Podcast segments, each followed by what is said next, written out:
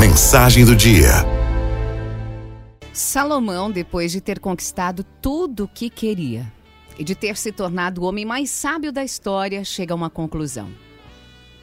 O princípio da sabedoria é o temor ao Senhor. Temor não é sentir medo de Deus, não é isso. É obedecer a Deus.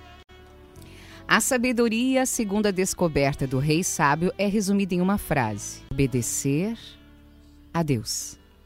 Fora disso, ainda que a sua justificativa seja excelente, não há sabedoria. Salomão está dizendo: por melhor que pareça um caminho, se não é a rota que Deus traçou para você, ele não é um bom caminho. Pode ser bom para o José, para o João, para Maria, mas não é para você. Morar nos Estados Unidos é maravilhoso, salvo quando o plano divino para você é tê-lo no Brasil. Ser advogado é excelente, exceto se Deus quer vê-lo em outra profissão. Mas alguém pode aconselhá-lo a morar em uma cidade ou a seguir uma profissão, e os conselhos deste alguém podem ser sábios aos olhos dos homens. Só que aí que está a diferença. A sabedoria do homem é uma sabedoria de probabilidades e não de certezas. O caminho provavelmente é bom, mas pode não ser. Já a sabedoria de Deus é uma sabedoria de resultado.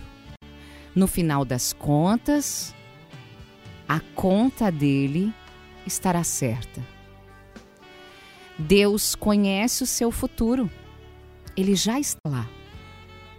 Por fim, São Tomás de Aquino dirá: Deus deu ao homem liberdade.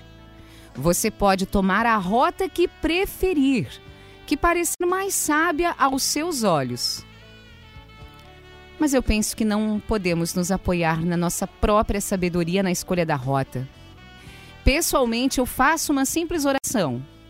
Eu digo assim: Deus, na minha liberdade, eu escolho que o Senhor escolha. Vou repetir. Deus, na minha liberdade, eu escolho que o Senhor escolha.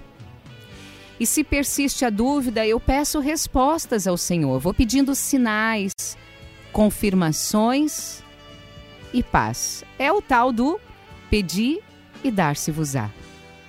Em algum momento a resposta vem, e com ela vem a paz. Se você estiver passando por um momento de indecisão, eis uma boa prece.